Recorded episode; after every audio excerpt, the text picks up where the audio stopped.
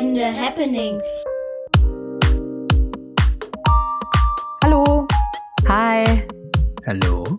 Hallo ich bin Santa, ich bin Daphne. Daniel. und ich bin der Lars. bin Tochter. Ich bin auch Tochter. Ich bin Vater. Und ich bin heute der Gast. Genau, wir haben einen Gast wieder heute. Äh, tatsächlich haben wir uns vor fünf Minuten kennengelernt. Ähm, ganz spannend, aber seine Mutter war hier schon im Podcast, die Marlene. Genau, deswegen grüßen wir die an der Stelle wahrscheinlich auch einfach nochmal. Die wird es Genau. bestimmt auch anhören. Ähm, ja, wie die Santa es gerade gesagt hat, bin ich seit ja, fünf Minuten dabei und bis jetzt schon mega spannend und ich freue mich auf alles, was jetzt noch kommt. Genau, die erste Frage dann, hörst du denn den Podcast? Ich habe den Podcast tatsächlich noch gar nicht gehört. Also ich habe auch die Folge mit meiner Mutter noch gar nicht gehört. Von daher schauen wir mal, was da jetzt alles auf mich zukommt. Aber ich werde auf jeden Fall die Folge natürlich anhören und dann wahrscheinlich auch im Zuge die mit meiner Mutter, genau. Sehr schön. Und was hältst du denn generell von diesem Projekt so? Also ich habe es gerade schon im Vorgespräch gesagt, ich finde es mega spannend, was, was ihr da drei, was ihr zu dritt da macht. Ähm, wie's, wie die Santa es auch selber schon gesagt hat, ist es irgendwie so eine Art Therapie auch am Anfang gewesen. Und ich glaube, gerade wenn es um irgendwelche persönlichen Dinge geht oder auch gerade um Familiengeschichten, Familiengeschichten, ähm, ist es, glaube ich, eine richtig coole Möglichkeit, das irgendwie zu verarbeiten und ja, irgendwie auch eine, eine moderne Art und Weise, das zu verarbeiten. Und von daher finde ich das mega spannend, ja. Ähm, genau, dann stell dich doch einfach mal in ein paar Sätzen vor, was die Leute über dich wissen dürfen, sollen, können. Da dürfen Sie alles wissen. Ähm, ja, ich bin der Lars, ich bin 19 Jahre alt, bald 20, Ende November und bin der Sohn von der Marlene, genau, und ähm, habe zwei Geschwister, die Fenna und den Gero und natürlich meinen, meinen Vater, den Thomas. Und ähm, ja, also ich habe letztes Jahr im Sommer Abitur gemacht und ähm, bin eigentlich schon immer so ein bisschen in diese Selbstständigkeitsschiene reingeraten. Habe relativ früh mit meinem besten Kumpel, dem Benedikt, ähm, angefangen, irgendwie über das Unternehmertum nachzudenken und haben dann immer wieder kleine Sachen gestartet und haben dann aber uns entschieden, ähm, eine App zu verwirklichen, sage ich mal. Und ähm, haben dann angefangen, da die Kompetenz, weil wir eben nicht programmieren können, irgendwie anderweitig herzuholen und haben dann mit, mit Programmierern zusammen gestartet. Da geht es grob um eine Schul-App, ähm, die jetzt auch seit, seit ein paar Monaten auf dem Markt ist und relativ erfolgreich ist. Und habe da einfach mit ihm schon mega viele Erfahrungen gesammelt in den jungen Jahren und äh, bin dann aber trotzdem ausgestiegen aus dem Projekt frühzeitig, weil ich äh, für mich irgendwie gemerkt habe, dass das nicht so das Wahre ist.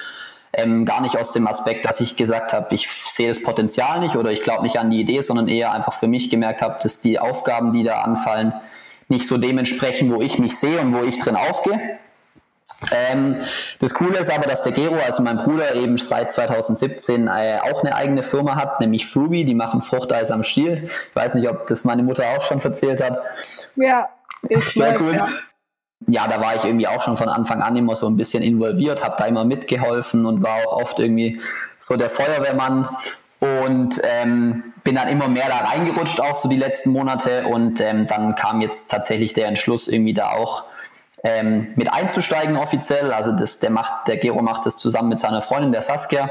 Wir verstehen uns alle super, super gut und von daher ist es echt eine runde Sache.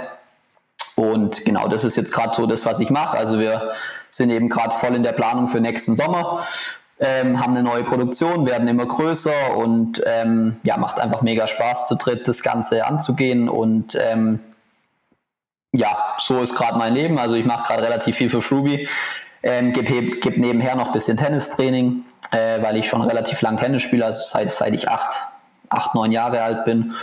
War auch lange Zeit ein großes Hobby von mir und ähm, genau, das ist gerade so in Zeiten von Corona mein Alltag, genau. Cool. Spannend. Ja, jetzt wäre jetzt wär vielleicht, jetzt würde ich mal gerne wissen, weil ich ja Gast bin, was, was ihr denn so macht, also was bei euch gerade so ansteht oder wie euer, wie euer Leben gerade so aussieht. Ähm, ich bin im August nach Schweden gezogen, Okay, ähm, mache meinen Master hier. okay. Genau, äh, aktuell habe ich am Sonntag eine Abgabe, muss noch ziemlich viel dafür machen. genau, aber es läuft. Ähm, Okay. ja, Und was, was, was studierst du im Master? Modern History. Ja, genau. Ich habe meinen Bachelor in Tübingen ähm, in Soziologie und Geschichte gemacht. Also Mhm. Geschichte und Soziologie, so. rum. ähm, Ich bin kein Soziologe. kein Soziologe. äh, genau, und dann bin ich jetzt und arbeite nebenher bei einer NGO in Hamburg, die sich darum kümmert, dass mehr Frauen in Tech-Berufe kommen. Cool. Genau, das sind so im Moment die groben Dinge von mir. Hört sich spannend an, sehr cool. Also dann bist du gerade in Schweden, wenn ich das richtig mitbekommen habe. Genau, Das ist ja, da sieht man mal, was Technik heutzutage alles zulässt. Das ist doch cool. Tatsache. Geil. äh, genau, ich ähm, wohne in Hamburg seit, weiß nicht, Papa, seit wie vielen Jahren? 2013. Seit 2013. äh, war davor ein Jahr in Amerika. Deswegen ich auch in Florida sehr enttäuscht bin, dass es jetzt Trump wurde. genau, und studiere hier evangelische Theologie an der Cool. Uni Hamburg. Und Mhm. ja, sonst in meiner Freizeit äh, bin ich im Kirchengemeinderat tätig, mache da unterschiedliche Sachen in meiner Gemeinde und Richtig cool. arbeite, und arbeite nebenher noch ähm, in einem Kleiderladen. Spannend. Hört sich sehr gut an. So, Papa, jetzt bist du dran. Jetzt bist du dran. Ja, ja. Also wie du an der Frage nach der Jahreszahl gehört hast, bin ich auch Historiker tatsächlich. Okay. Geschichte und Englisch studiert, auch in der Reihenfolge. Mein Professor hat gesagt, sagen Sie niemandem, dass ich Sie, ja, ich Ihnen das Examen gegeben habe in Englisch, aber Geschichte hat Spaß gemacht. War aber dann äh, 18 Jahre Softwareunternehmer, also ein bisschen so deine Richtung. Ähm, Okay. Allerdings eben Software, Logistiksoftware gemacht. Ähm, mit schönes Unternehmen gab's schon, bin damit eingestiegen, hatte Anteile und äh, war so Geschäftsleitungsfuzzi. Okay. Und vor zwei Jahren ausgestiegen ähm, und selbstständig gemacht und begleite jetzt Führungsteams und Startups tatsächlich Okay. als Mentor ähm, und habe noch so ein paar andere Babys, unter anderem ein Paar-Kurs, wo wir das Google-Steuerungssystem OKRs auf Paare anwenden. Also Wie cool. total crazy.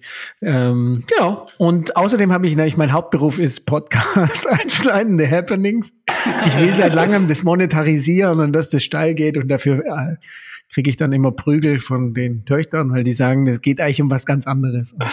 Ja. Nee, und freue mich sehr, dass wir uns kennenlernen. Äh, Das ist Ja, immer ein Privileg, Dito. andere Menschen da zu treffen. Ja, voll. Aber ist ja mega spannend. Dann kommst du ja fast aus der gleichen, also bist ja fast in der gleichen Richtung wie ich gerade. Das ist ja lustiger Zufall. Das ist spannend, ja. Es gibt auch noch Voll. so ein, zwei, in dem ich bin so in, in Stuttgart vor allem tatsächlich von Hamburg aus. Ich sitze jetzt ja in Hamburg, äh, aber in Stuttgart Pioniergeist äh, Netzwerk. Sag da gibt es auch ein Fruchteis äh, oder ein Eishersteller. Mhm. Äh, von daher ganz interessant. Ich muss mal euch mal angucken. Voll.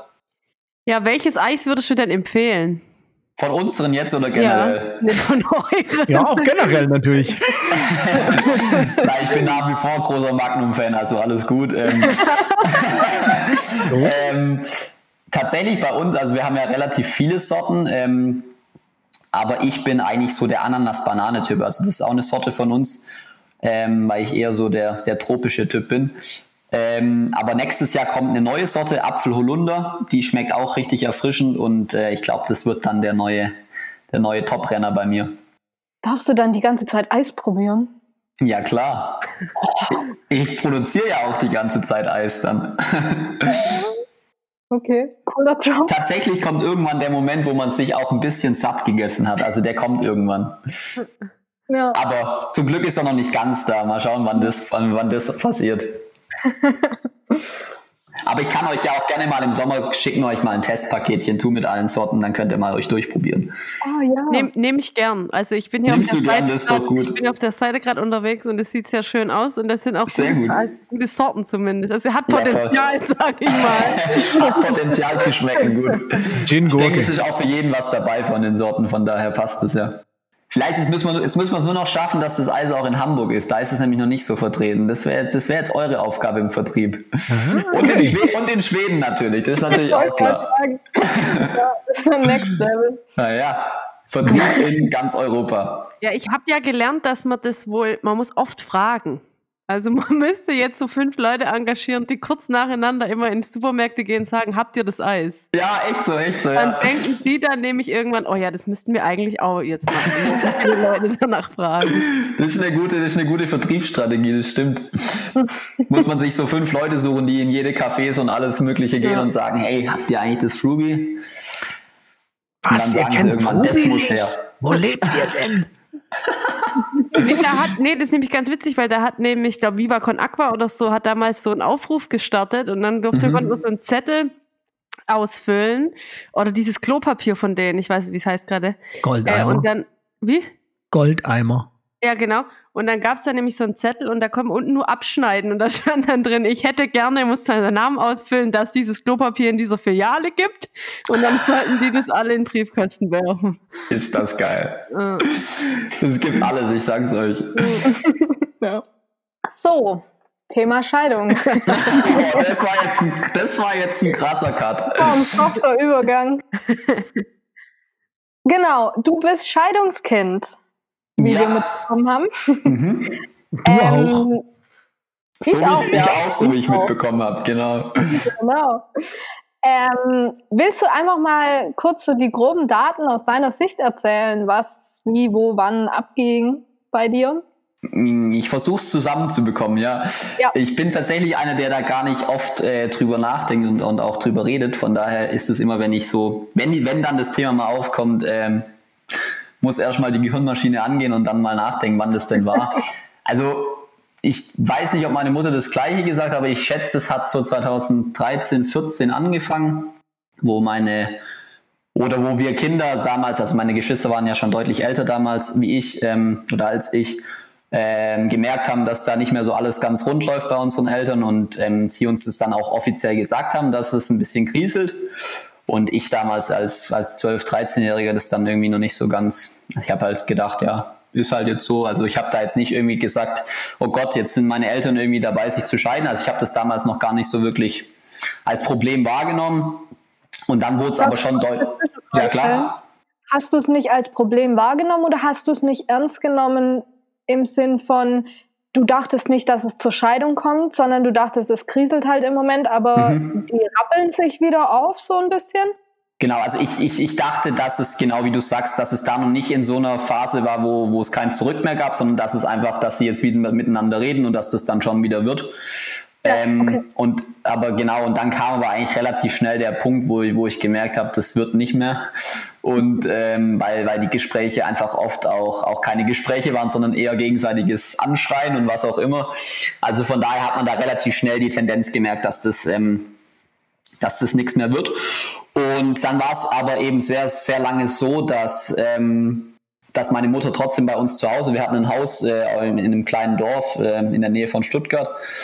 Und äh, da bin ich eben aufgewachsen und äh, da war es aber lange so, dass meine Mutter trotzdem noch bei uns gewohnt hat, also in dem Haus. Ähm, und es dann einfach irgendwie ja so eine, so, eine, so eine komische Situation eigentlich war, weil jeder eigentlich wusste, dass die beiden nicht mehr zusammen sind. Also sie haben auch in unterschiedlichen Zimmern dann gelebt oder, oder geschlafen oder wie auch immer. Und jeder wusste eigentlich, die Situation ist irgendwie so, wie sie ist. Und trotzdem hat man aber nach außen hin so auch, auch in die Öffentlich also Öffentlichkeit in Anführungsstrichen ähm, so getan, als ob alles Friede, Freude, Eierkuchen wäre. Und ähm, das, war, das war für mich sehr lange Zeit irgendwie ein Problem, weil ich einfach gedacht habe, das ist, das ist so verlogen. Und ähm, das sagt meine Mutter auch immer, wenn es um das Thema geht. Es war halt sehr, sehr lange Zeit einfach verlogen alles und, und irgendwie einfach nicht, nicht richtig. Und ähm, genau, für mich war es natürlich in dem Alter, keine Ahnung, als 14-Jähriger kommt es natürlich nicht so oft vor, dass, dass, klar, Scheidungen sind ganz natürlich, das war mir immer bewusst und äh, dass, dass irgendein Partner oder dass irgendein Teil des, der,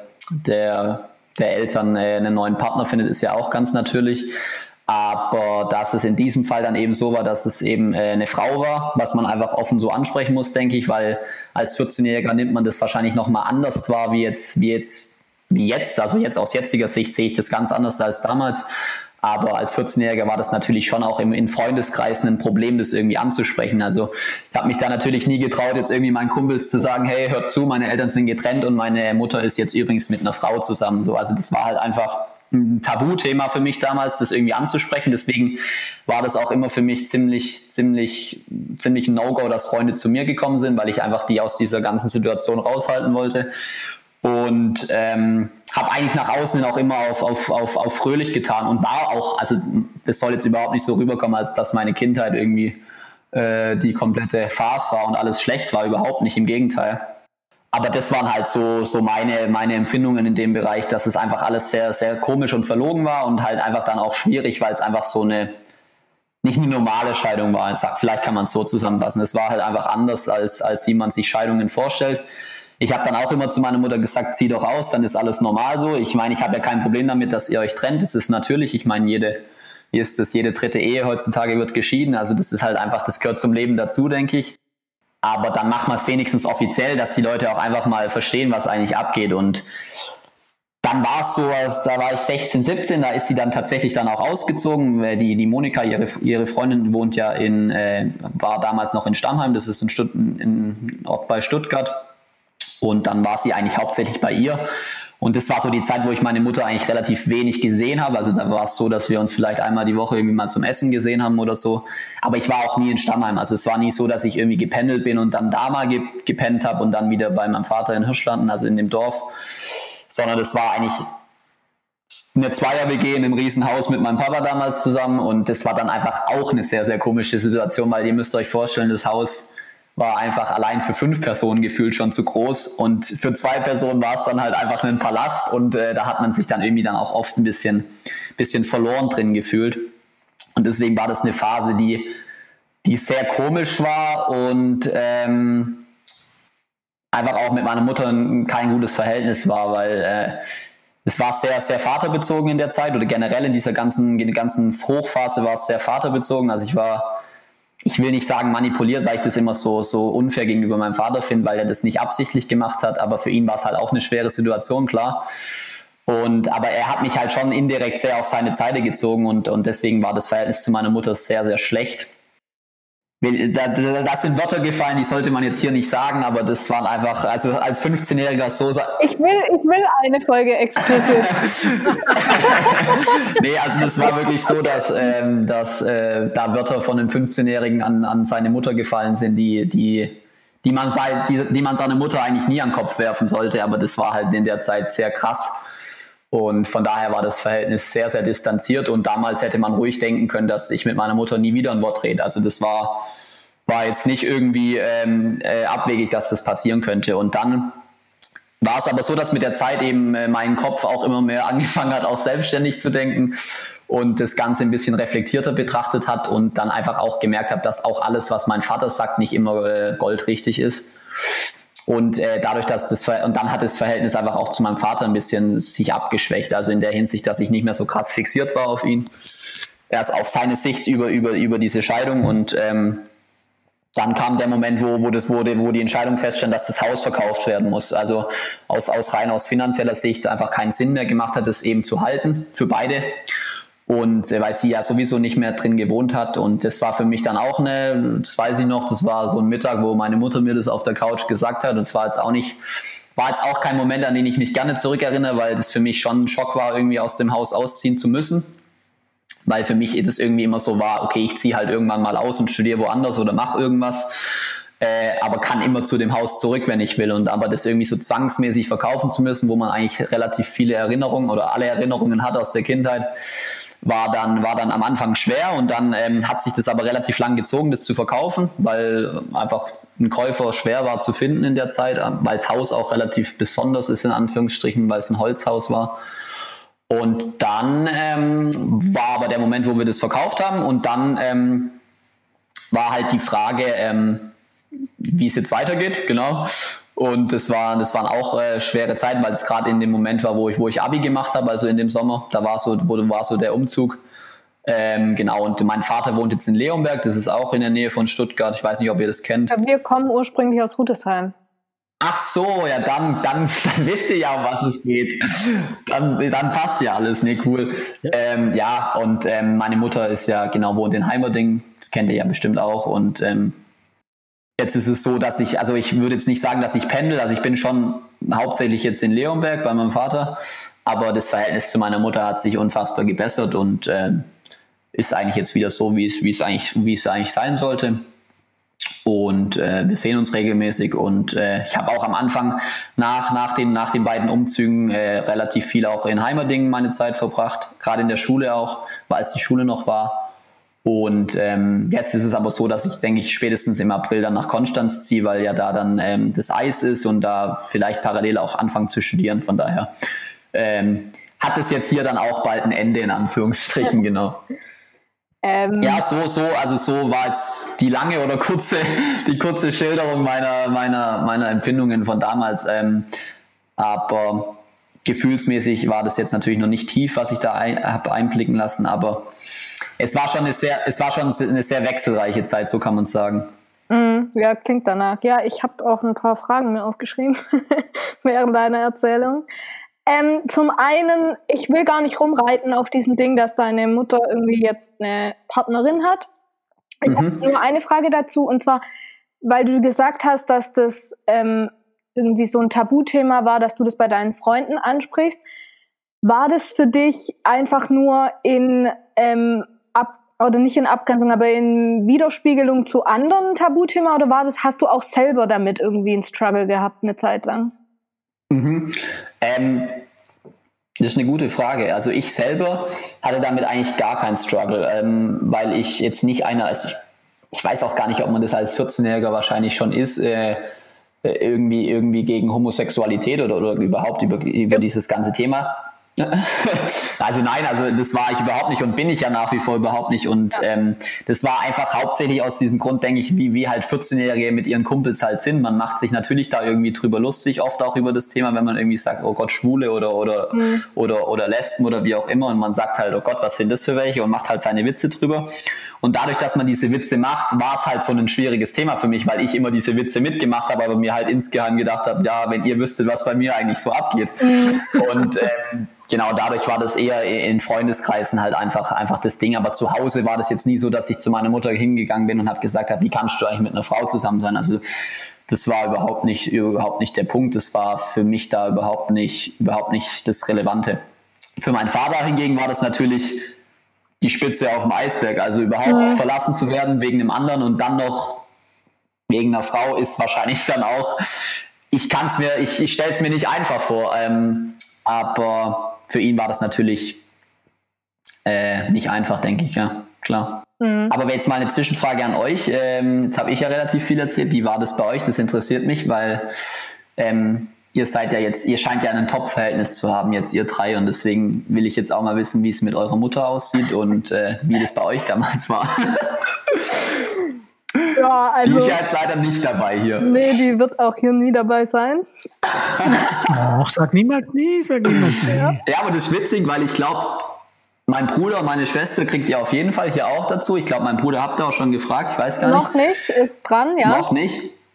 Äh, aber bei meinem Vater könnte es, glaube ich, auch lang probieren. Ich glaube, das wird schwer, den zu überzeugen. Ja. Also nur als, als, kleine, als kleine Vorwarnung. äh, spornt uns jetzt natürlich an. Ihr dürft euer Glück probieren, klar. Ja. Also wir haben ein richtig gutes Verhältnis schon länger. Also ich bin mit 16 zum Papa gezogen und bei meiner Mama ausgezogen. Daphne kam ein halbes Jahr später. Okay. Ähm, und genau, unser Verhältnis würde ich da auch vor dem Podcast schon als gut bezeichnen, mit dem Podcast noch besser geworden. Okay. ähm, genau, zu unserer Mutter ist es ein ambivalenteres Verhältnis, um es mal so auszudrücken. ähm, auf Distanz gut. So okay. bezeichne ich es immer. Okay. Ja. Das ist aber interessant, weil ich, also ist ja schon oft so, oder nach Scheidungen, dass, dass, dass, dass, dass dann eher die Tendenz zur Mutter geht, wahrscheinlich irgendwie, wie zum Vater. Ja. Also ja. weiß nicht, ob das, ob das eine Regelmäßigkeit gibt, aber so hätte ich es jetzt eingeschätzt. Ja, doch, gibt's, gibt's tatsächlich. Ähm, ist okay, woran liegt es, denk, woran liegt es bei euch? Ähm, also ich glaube, ein Punkt, ja, wenn ich da reinkrätschen darf, ich glaube, ein Punkt war auf jeden Fall, dass wir ganz lange so ein Wechselmodell hatten. Also dich, wir waren ja relativ jung, als ja. ähm, unsere Eltern sich scheiden haben lassen. Ähm, da war noch nicht so viel mit Selbstbestimmung und ich entscheide, wo ich wohne. Ähm, und da neun. hatten wir. Bitte? Sechs und neun. Dankeschön. Jetzt wieder, ich hätte es schon wieder falsch gesagt. Historiker. Kommt der also Historiker wir- durch, ich wollte es gerade sagen. Gut. Ja. Nee, genau. Und dann haben wir immer Wochenends gewechselt. Okay, das klassische Wochenende, ja. Ja, wobei jede Woche. Ach, jede Woche, Also wir okay, waren okay. Wochenende, Jeden Donnerstagabend sogar. genau, jeden, von jedem Donnerstagabend bis immer einmal Samstagabend und am nächsten Wochenende dann bis Sonntagabend waren wir dann beim Papa Okay. und die restliche Zeit dann bei der Mama. Und ganz am Anfang gab es auch noch so einen Dienstagabend, sind wir immer zum Okay, Papa, da hat man dann gebadet. Ja, hat man dann gebadet und sind wieder zurück. Okay, Zumindest erinnere ich das so. spannend. Was nicht viel heißen muss, hat man ja gelernt. Ähm, genau, und ich glaube, das ist das ist ein Grund, so ein bisschen. Ja, Und ich glaube, ja, also ich weiß, ich glaube, mein, weiß auch nicht, aber mein Verhältnis so am Anfang war, war ich immer schon gut zum Papa irgendwie. Mit ihm hat man auch irgendwie besser, also ich zumindest glaube auch besser reden können einfach. okay. Und ich glaube, durch den Auszug dann ist das auch nur noch mehr geworden. Und ich meine, jetzt gibt's ja noch zwei kleinere Geschwister Ach so, okay. und äh, Papa hat ja neu geheiratet dann. Okay. Und das ist jetzt halt wieder so Ja, eine ganz neue komplette. Situation, ja. Genau, genau, eine ganz neue Situation. Und dadurch haben Santa und ich ja schon nochmal so ein bisschen andere Rollen quasi gekriegt, auch im Verhältnis zu unseren kleinen Geschwistern Mhm. und so. Hat es nämlich letzte Woche waren wir unterwegs ähm, und dann hat ein kleines, wie alt ist, wie alt ist Helene? Vier? Fragte mich irgendwann, warum ich meiner Schwester eigentlich sagen dürfte, was sie tun und lassen sollte. ich wäre ja nicht ihre Mutter. Geil. Ja, und da habe ich dann auch wieder gedacht, ja, anscheinend mache ich das doch mehr, als mir selber klar ist. ja, halt echt. Und ja, und es scheint ja auch zu funktionieren. Also sie machen das ja dann auch nicht mehr. Aber krass, dann seid ihr ja jetzt echt eher auch in so eine, in so eine, sag ich mal, verantwortungsvollere Rolle reingerutscht. Also so eine bisschen. Ich glaube, man hat so einen Erziehungs- Mittelweg. Also mir, ich finde das eigentlich ganz gut so. Ich glaube, man ist so ein bisschen Vorbildfunktion Mhm. und kann auch sagen, so jetzt, jetzt reicht's aber auch so. Und dann lässt man sich von seinen großen Schwestern glaube eher was sagen manchmal als von seinen Eltern. stimmt, so. Da ja. regt man sich dann mehr auf. Auf der anderen Seite kann ich sagen, ey, wenn die mich aufregt, dann sage ich, geh einfach, nerv mich nicht. Und man kann auch so mehr zulassen als die Das Eltern. stimmt. Das stimmt. Okay, und, und wie oft, ähm, wie oft seht ihr dann eure Mutter? Wahrscheinlich nicht so oft, oder? Nee, äh, vor allem wir wohnen ja jetzt alle woanders. Mhm. ähm, Klar. aber als wir noch alle in Rutesheim gewohnt haben, da sind wir schon ab und zu mal hin auch und so. Mhm. Äh, und jetzt ab und zu, wenn wir dort sind. Ja. Okay. Okay. Genau, und ab und zu telefonieren wir seit neuestem. Also Santa Seit ich und neuestem. Ja, das war noch nicht immer so. Okay, krass, okay. Deswegen. Ja, wie, wie, wie kam wie es zur Scheidung? Vielleicht mal die ganz direkte Frage, oder? oder? So. Daniel, dein Job? Ich war völlig unbeteiligt.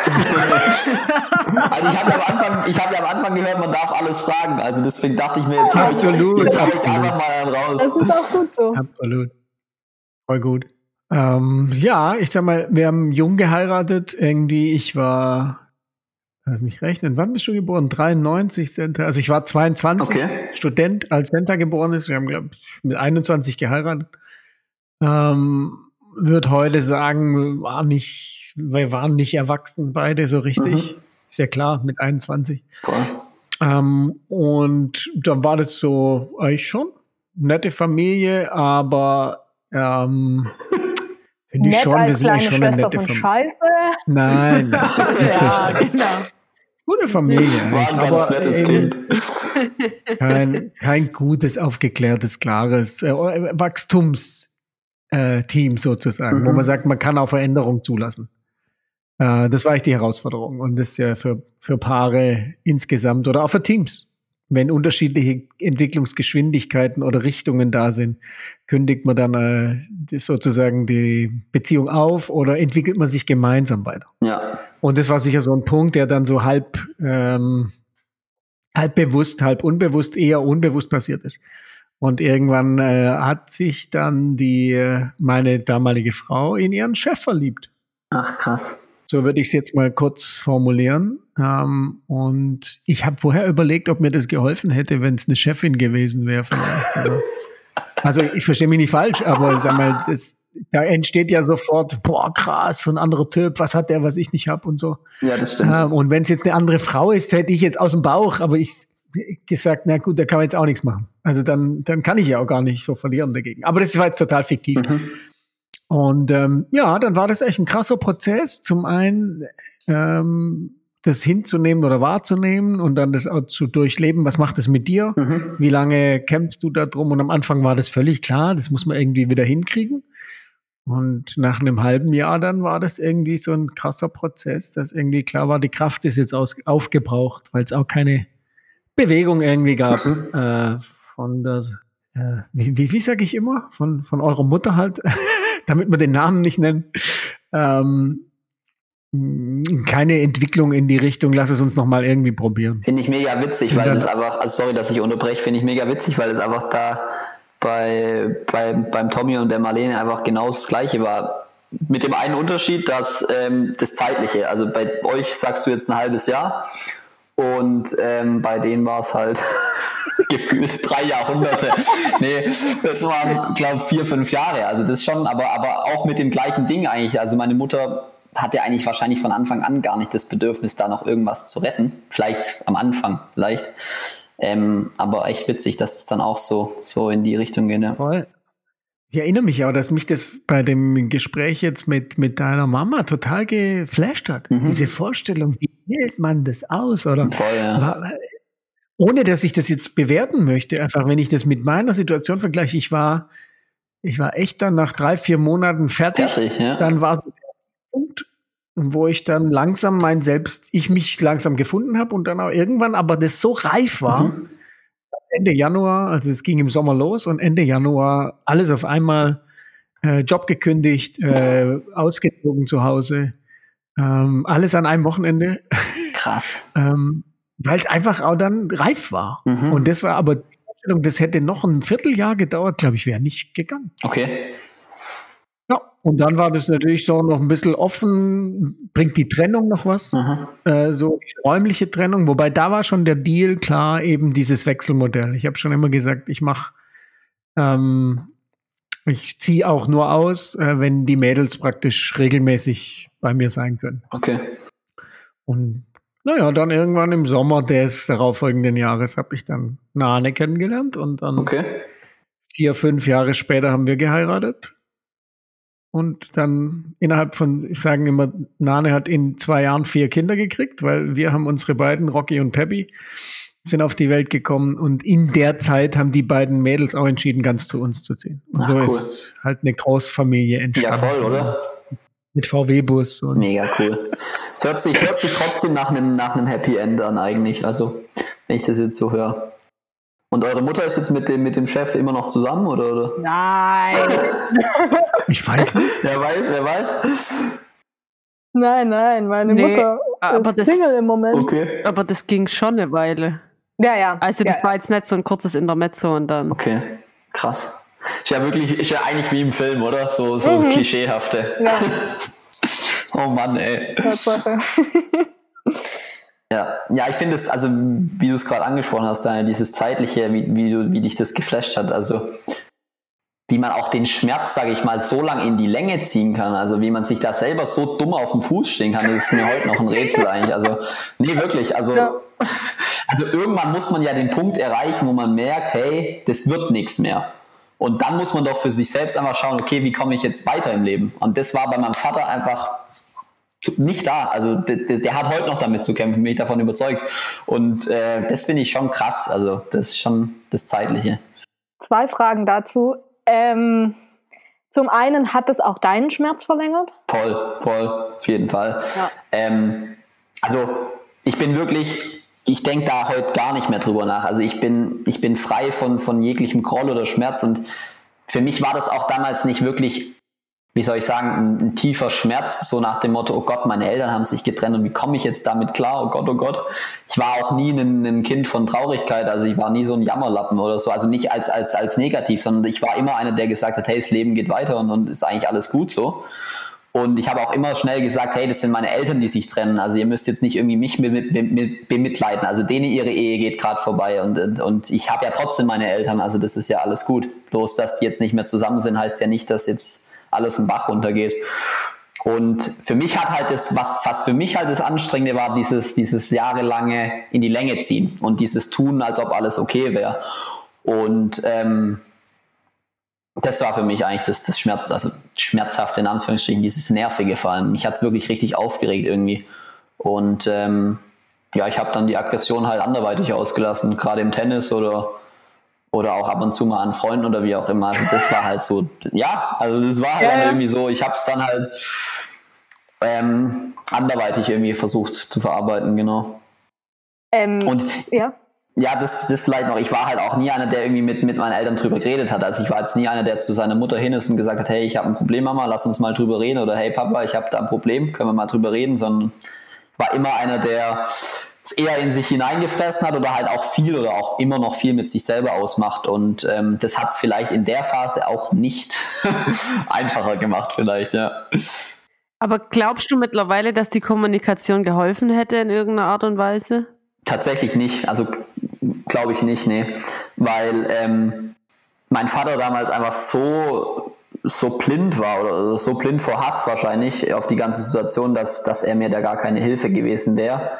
Und ähm, mit meiner Mutter die Kommunikation weiß ich nicht, weil ist schwierig zu sagen, weil ich halt einfach das damals wirklich mit meiner Mutter so in Erinnerung habe, dass ich einfach gar keine Kommunikation mit ihr hatte. Und deswegen kann ich mir das schwer vorstellen, wie es gewesen wäre, wenn ich eine gehabt hätte. Und ähm, ja, also ich glaube, es hätte nichts geholfen, nee, glaube ich Und nicht. vielleicht nochmal kurz ähm, zurück zum äh, zu dem, also dass deine Eltern haben dir irgendwann ja gesagt, dass sie quasi nicht mehr zusammen sind, richtig? Genau, das war, das, da waren wir tatsächlich, die Fenner und der Gero alle zu Hause und es war an so einem Sonntagmittag oder so, da haben sie uns alle auf die Couch geholt, Familiensitzung und äh, haben im großen Stile angekündigt, dass sie jetzt, ähm, dass wir uns nicht wundern sollen, weil sie ähm, ähm, jetzt in nächster Zeit relativ viel miteinander reden werden, weil sie Sachen zu klären haben und weil es nicht so gut läuft alles. Und ähm, sie, äh, wir uns deswegen nicht wundern sollen, wenn, wenn wir sie jetzt oft miteinander reden hören oder, oder, oder sehen, wie sie Gespräche führen. Und ähm, wie du, aber deine Frage, ob sie das einfach, einfach mal so gesagt haben, so war es nicht. Also es war jetzt nicht so, dass sie gesagt haben, hey, hör zu, jetzt ist es vorbei. Sondern es war einfach sehr lange dieses Fragezeichen, was ist eigentlich gerade los? Also was ist die Situation? So seid ihr noch zusammen oder seid ihr nicht zusammen? Oder was ist eigentlich Sache so? Diesen klaren Cut gab es eigentlich erst wirklich offiziell, als, als die Marlene ausgezogen ist und äh, wir das Haus verkauft haben. Also das war so in meinen Augen der klare, wirkliche Cut. Bis dahin war es so nichts Halbes und nichts Hätte, Ganzes. hätte auch wieder, genau, hätte auch wieder gehen Ja, können. so, So. genau. Also okay. wenn man auch, wenn man auch Leute aus dem Dorf oder, oder Freunde gefragt hat, hey, wann habt ihr das eigentlich so mitbekommen? Wann war, die haben teilweise gesagt, was, deine Eltern haben sich getrennt, so. Also das war wirklich ganz, ganz krass und äh, von daher war das schon nicht äh, so, eine, so, eine, so eine klassische Trennung. Ne? Ja, nee, weil meine Frage wäre eigentlich gewesen, aber das erübrigt sich dann ja jetzt so ein bisschen so, ob du das quasi gemerkt hast, also ob sich das so quasi angekündigt hat und es dann am Ende Mhm. nur noch so war, dass sie es jetzt mal ausgesprochen Mhm. haben. So. Der Moment war wahrscheinlich so, ab dem Moment, wo die Marlene, die Marlene so gependelt ist, also oder ge- gependelt hat, äh, wo sie zwischen Stammheim und, und Hirschland dann immer wieder, wieder herkam und wieder nicht. Und das war auch eben nichts Halbes und nichts Ganzes. Und ähm, ab da habe ich schon so gemerkt, es wird nichts mehr. Also, dass, dass, dass das dann klar ist. Und, und deswegen war das halt, und aber da, danach folgten halt noch drei oder vier Jahre. Also so müsst ihr euch das halt vorstellen. Und so ging das halt dann ziemlich lange. Und dann halt auch so ganz komische Sachen, weil dann hat dann war Weihnachten, wo man sich so denkt, ja, das sind zwei, drei Tage, aber dann war es halt so, hey, wie, wie ist jetzt eigentlich Weihnachten so? Und dann haben wir einen Weihnachtsbaum gekauft und haben alle zu fünf Weihnachten gefeiert und man dachte sich so, was geht eigentlich ab, ey? Und ähm, also das waren wirklich ganz, ganz komische Zeiten und dann ist geht jetzt vielleicht zu weit, aber dadurch, dass die, das Verhältnis von meiner Mutter zu ihrer Mutter jetzt auch nicht das Beste ist, ich weiß nicht, ob ihr darüber auch gesprochen habt, Ganz kurz, ja. ganz kurz, ja, ähm, waren das dann halt auch ganz so, ja, also ganz komische Sachen dann mit am Weihnachten mit meiner Oma, die ja eben zwei Häuser weiter wohnt so. Und da kam dann, es war eben Tradition, dass immer die ganze Familie zur Oma geht so. Und dann war es aber halt so, dass eigentlich alle in der Familie wussten, hey, der Thomas und die Marlene haben eigentlich ein Problem. Und dann waren wir da aber alle drüben und äh, jeder wusste, dass irgendwas nicht stimmt, aber alle haben so getan, als ob alles normal wäre und das waren dann, und das war dann drei, vier Jahre so jedes Jahr an Weihnachten und man dachte sich so, alles klar, Friede, Freude, Eierkuchen, aha. Ey, Und, ähm, Hast du das ja, damals also, schon so wahrgenommen oder kannst du das jetzt im Rückblick sagen? Ja, also für mich war das damals schon absoluter Krampf. Also das war, ich dachte mir so, ich bin im falschen Film. Also es war, es war nicht so, dass ich so getan habe, es wäre alles gut und ich wünschte mir, es wäre alles gut. Im Gegenteil, ich war so, hey, mach doch jetzt mal einen Cut, ihr zwei. Also so geht's doch nicht weiter. Und ähm, ja, die Familie hat halt alles irgendwie totgeschwiegen und, und ähm, wollte halt irgendwie auch das nicht wahrhaben, dass es einfach vorbei ist. Und äh, das war dann schon oft auch Kabarett, sag ich mal. Klingt auch echt danach. Klingt lustig, gell? Ja. So müsst ihr es euch auch vorstellen, ja. Tragisch. Tragisch lustig. Tragisch also lustig, ja. ja. Voll. Mit meinem Bruder habe ich da in der Zeit einfach auch nicht viel drüber geredet, weil der tatsächlich ab dem Moment, wo das so losging, einfach auch weggezogen ist. Also das war da, wo der, wo der, wo der Giro gerade angefangen hat, in Konstanz zu studieren und das war für ihn wahrscheinlich der absolute Himmel, weil er einfach das auch gar nicht live miterlebt hat und deswegen hat er da auch einen ganz anderen Blick drauf gehabt und war da eben nicht live dabei, wie das dann da so war, da auch in der Zeit. Und ähm, die Fenner, also die hat ja ähm, Epilepsie gehabt, Gott sei Dank gehabt. Sie hat seit drei Jahren anfallsfrei, also oder zwei Jahren. Also richtig cool, genau. Und ähm, das war halt auch noch so ein Faktor in der Zeit. Sie hat halt in regelmäßigen Abständen so alle vier, fünf Wochen eben Anfälle gehabt. Und ähm, das war dann auch immer so in der Zeit, so jetzt ist jetzt ist Fanatime so, jetzt weiß man, okay, jetzt sind wieder drei, vier Tage Fanatime und jetzt muss man sich um sie kümmern. Und das hat es auch nicht leichter gemacht, sage ich mal. Dann war der Tommy alleine mit ihr, musste sich um sie kümmern oder ich oder wie auch immer. Und die Marlene war in Stammheim und dann war immer, immer das Thema, die Marlene verpisst sich so nach dem Motto und macht nichts und so. Also, mhm. und das war so die Zeit, die ich halt miterlebt habe, wo ich so auf meinen Vater fixiert war. Und da habe ich halt das immer nachgeplappert, was er gesagt hat. Und so sind dann diese Spannungen auch entstanden zwischen mir und meiner Mutter, wo ich dann halt oft einfach das nachgeplappert habe, was mein Vater gesagt hat. Deswegen auch die Ausdrücke und, und, und die Beschimpfungen und das Wüste. Ähm, jetzt reflektiert im Nachhinein habe ich gesagt, äh, war, waren das nicht wirklich meine Empfindungen, sondern eher dieses, ich will meinen Vater verteidigen. Aber jetzt im Nachhinein äh, tut mir das natürlich auch mega leid. Ich habe das meiner Mutter auch gesagt und ähm, Gott sei Dank ist sie da nicht nachtragend. Also, aber ich denke, das sollte eine Mutter vielleicht auch sein. Also, wenn man das so sagen darf. Ja. ja, cool. Nee, ich habe, als du das gerade erzählt hast, auch, dass dein Bruder dann ausgezogen ist, und so habe ich gedacht, das war ja für, für Senta und mich, oder zumindest für mich im Nachgang, eine relativ große Erleichterung, dass man immer jemand hatte, mit dem man das besprechen Voll. konnte, einfach um zu checken, ob meine Eindrücke gerade mhm. so sind. Oder ob es vielleicht auch so ist, wie ein Elternteil dir vielleicht gern weiß machen will, wie es ist, so quasi. Das glaube ich auch. Und du dann halt so ein anderes Gefühl einfach hast, wo du merkst, okay, das stimmt nicht, so mhm. quasi. Mhm. Und das stelle ich mir schon schwierig vor, wenn du dann halt alleine bist. Voll. Genau, und das alleine war halt dadurch, dass es mit der Fenner eben auch nicht möglich war, weil sie halt einfach ja, diese Behinderung hatte und dadurch, dass eben sie auch gar nicht so gedacht hat wie wir. Also da konnte man gar nicht über das Thema wirklich reden.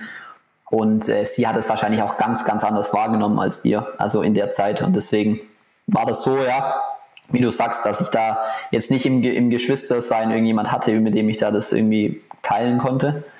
Aber was ich, was ich, was mir gerade noch kommt, wie war das bei euch? Hattet ihr dann, also jetzt bezüglich, in Bezug auf das Verhältnis zu eurer Mutter, war, kommt dieses schlechte Verhältnis vielleicht auch dadurch, dass ihr irgendwie einen, ihr einen Kroll gegenüber habt oder dass ihr ihr die Verantwortung dafür gibt, dass die, die Beziehung irgendwie gescheitert ist? Oder? Nee, weil man muss dazu sagen, wir haben das erst im Podcast erfahren, wie das tatsächlich war alles. Warum? Nicht euer Ernst. Doch! Warum die Trennung vonstatten ging und so. Also von dem her, das war aber, also im Nachhinein, ich glaube, es war gut, weil wir eben einfach dann nicht in diese Situation kamen, von wegen wir beziehen eine Seite in dem Sinn. Ja. Äh, und Vielleicht einfach nicht so Loyalität. Ja, Daphne? Mhm. Nee, nee, sag. Ähm, das kam da, das kommt daher auf gar keinen Fall. Nee, nee, das war. Okay. Genau, und wir haben uns das auch nie gefragt oder sie nie gefragt. Ne? Also für uns war das irgendwie gar nicht zur Debatte gestanden, warum haben sich, also für mich zumindest nicht, warum die Eltern sich jetzt scheiden haben lassen, sondern es war halt einfach so. Genau.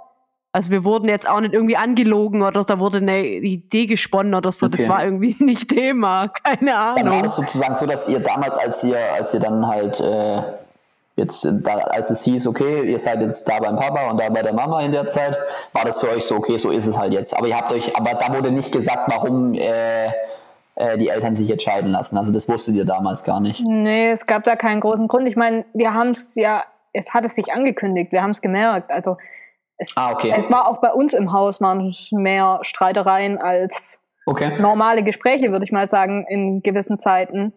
Ähm, die sich dann immer mehr gehäuft haben, wo dann auch irgendwann deutlich wurde, okay, das, so geht's auf gar keinen Fall weiter. Ähm, mhm. Wo dann auch irgendwann der Punkt kam, okay, wir trennen uns, war dann irgendwann so, okay, es wird ruhiger hier erstmal.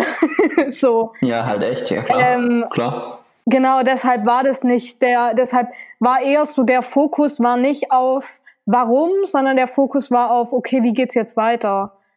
Ähm, mhm. Das ist auch vielleicht das, was du, und das hat mich, das wundert mich eigentlich bei der Konstellation, wie deine Eltern damit verfahren sind, woher dein ähm, Lösungsorientiertheit kommt. so, Ganz genau. Ja, so dieses, okay, ich bin hier in der Situation, die ist nicht gut, also raus. Wie komme mhm. ich da raus? Das waren vorher so. 14, 15. Genau, das waren vorher ja. deine Worte. So ist auch alles, was irgendwie dein Lebenslauf spricht, ist genau so. Ähm, woher kommt es, wenn das deine Eltern dir so auf gar keinen Fall vorgelebt haben? Mhm. Ähm, gute Frage. Ähm, habe ich noch nie drüber nachgedacht, von wem ich das haben könnte. Dadurch, also mein Bruder und ich sind relativ gleich.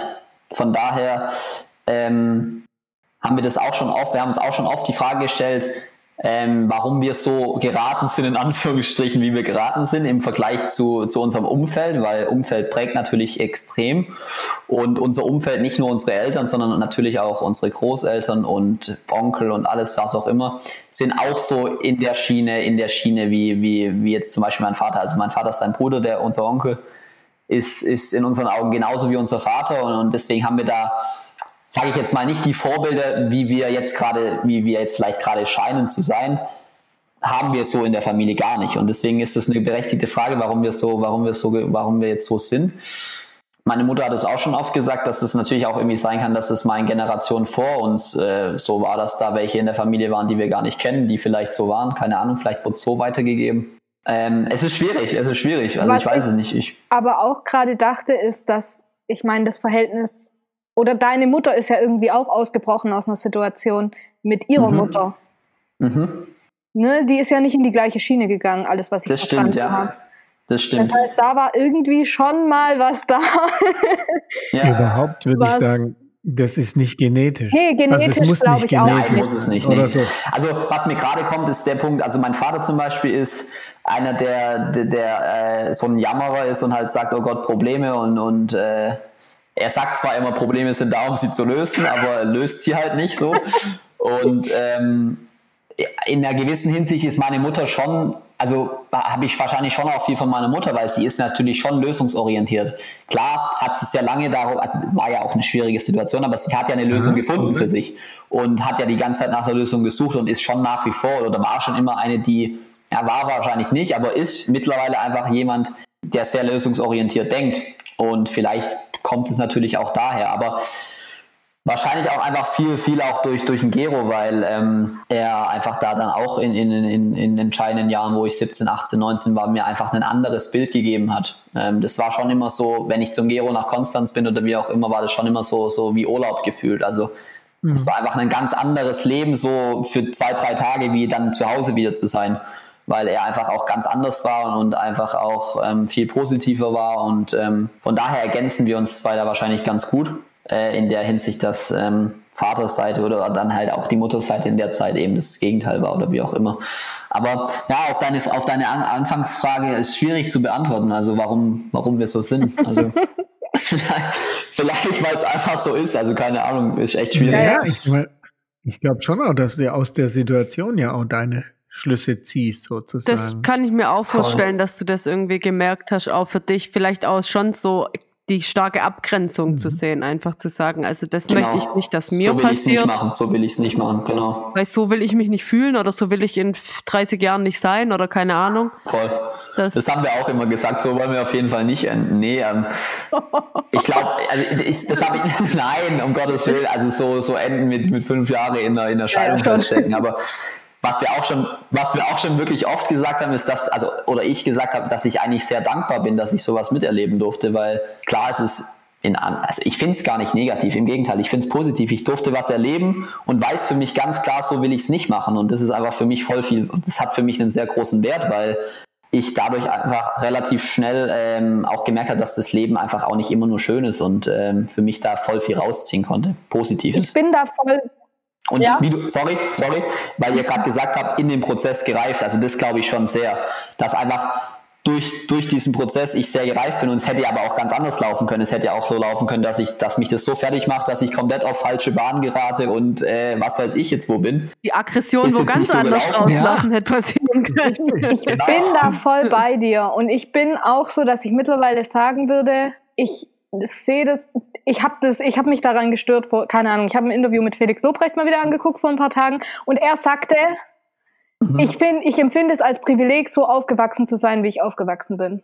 Felix mhm. Lobrecht, ja, Armut, Neukölln, bla bla.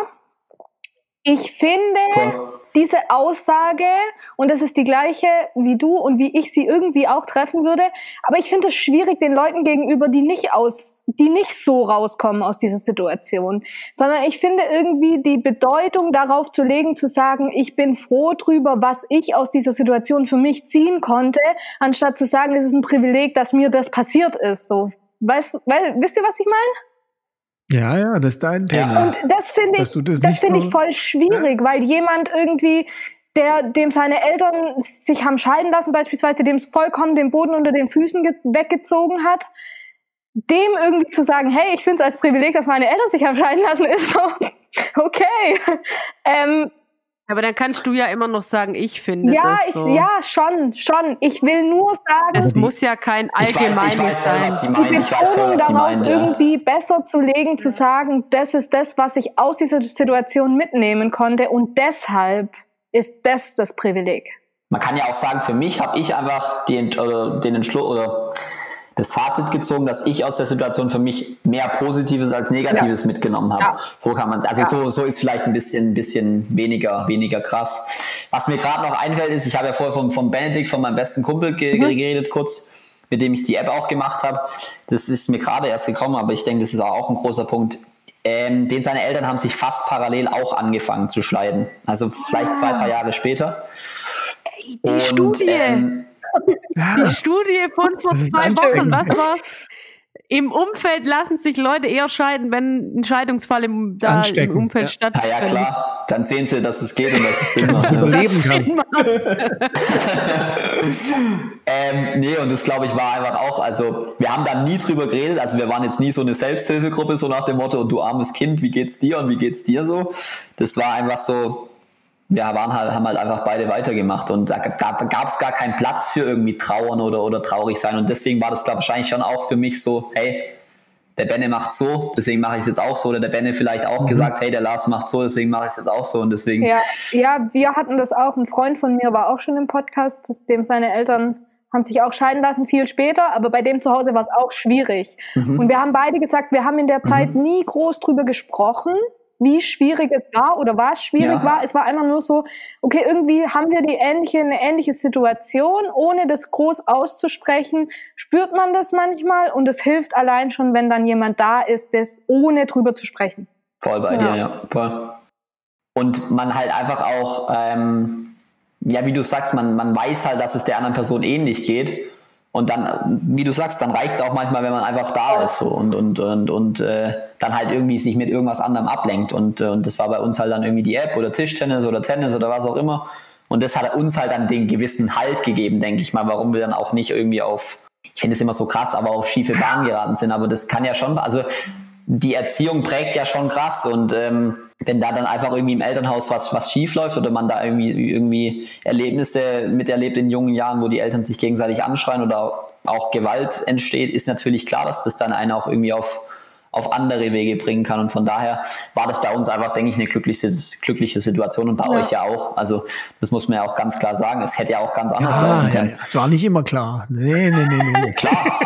Und aber trotzdem nach all dem, was man jetzt so sagt, und irgendwie sollte man natürlich auch immer denken, es gibt auch noch viel schlimmere Scheidungen, also wo irgendwie über die Kinder monatelang vor Gericht gestritten wird oder was auch immer. Ich denke, das ist auch nicht einfach für Kinder. Deswegen ist es, ich, ich denke immer, bei mir ist es Jammern auf hohem Niveau, aber Ich finde gar nicht, Deswegen. dass du jammerst. Also, das, Ja. Ja, also dann ist gut, weil so will ich auch nicht rüberkommen als, als nee, weil Jammerer. das finde Genau. ich ja schon dann auch wieder überraschend, fast schon, wie reflektiert und dass du nicht auf der anderen Seite vom Pferd gibst, so im Sinn von jetzt komm, zack, zack und dass man so ein Verständnis aufbringst. Auch, klar, bis zu einem gewissen Grad, aber äh, verstehst jetzt, so ist die Situation und dann machen wir was draus. Und Voll. finde ich schon. Uns geht's ja auch allen einfach gut. Also das muss man ja auch schon auch immer wieder sehen, oder? Also wir haben alle, was man braucht und Hm. ähm, klar hat jeder irgendwie so sein Päckchen. Aber ich denke, jeder hat seinen Rucksack zu tragen und ähm, der, es sind halt unterschiedliche Steine drin Ja. und das ist halt irgendwie, da muss man halt mit klarkommen. Aber wie du sagst, wenn man reflektiert ist und, und seine eigene Situation kennt, aber auch die der anderen, dann ist das, glaube ich, erstmal der, der beste Grundstein, um irgendwie, um irgendwie voranzukommen.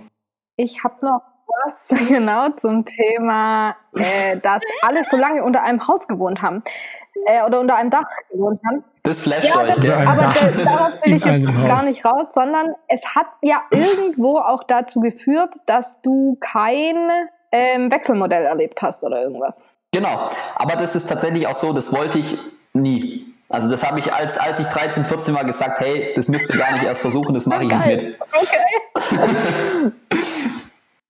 Dann bist du vielleicht der ausschlaggebende Punkt, warum das CWG So gewesen ist. aus. Ja, das kann natürlich sein, klar. Die Aussage, die hat bei deiner Mutter wahrscheinlich einiges hinterlassen und dann hat sie gesagt, dass Die hat sich gesagt, okay, dann bleibe ich da, ja. Nee, ich glaube, meine, meine, bei meiner Mutter war das halt so, dass sie ähm, schon sehr lange Zeit einfach prinzipiell gesagt hat, warum soll ich aus dem Haus ausziehen? Ich meine, es ist ja auch mein Haus. Also das war schon lange, glaube ich, ihr Standpunkt.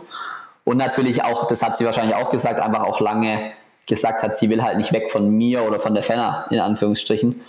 Deswegen gebe ich dir recht, das war schon eine, also meine, meine, mein klares Statement dazu, dass ich sage, hey, ich will nicht pendeln und ich will nicht mit dir in irgendeine versiffte Wohnung ziehen, so nach dem Motto.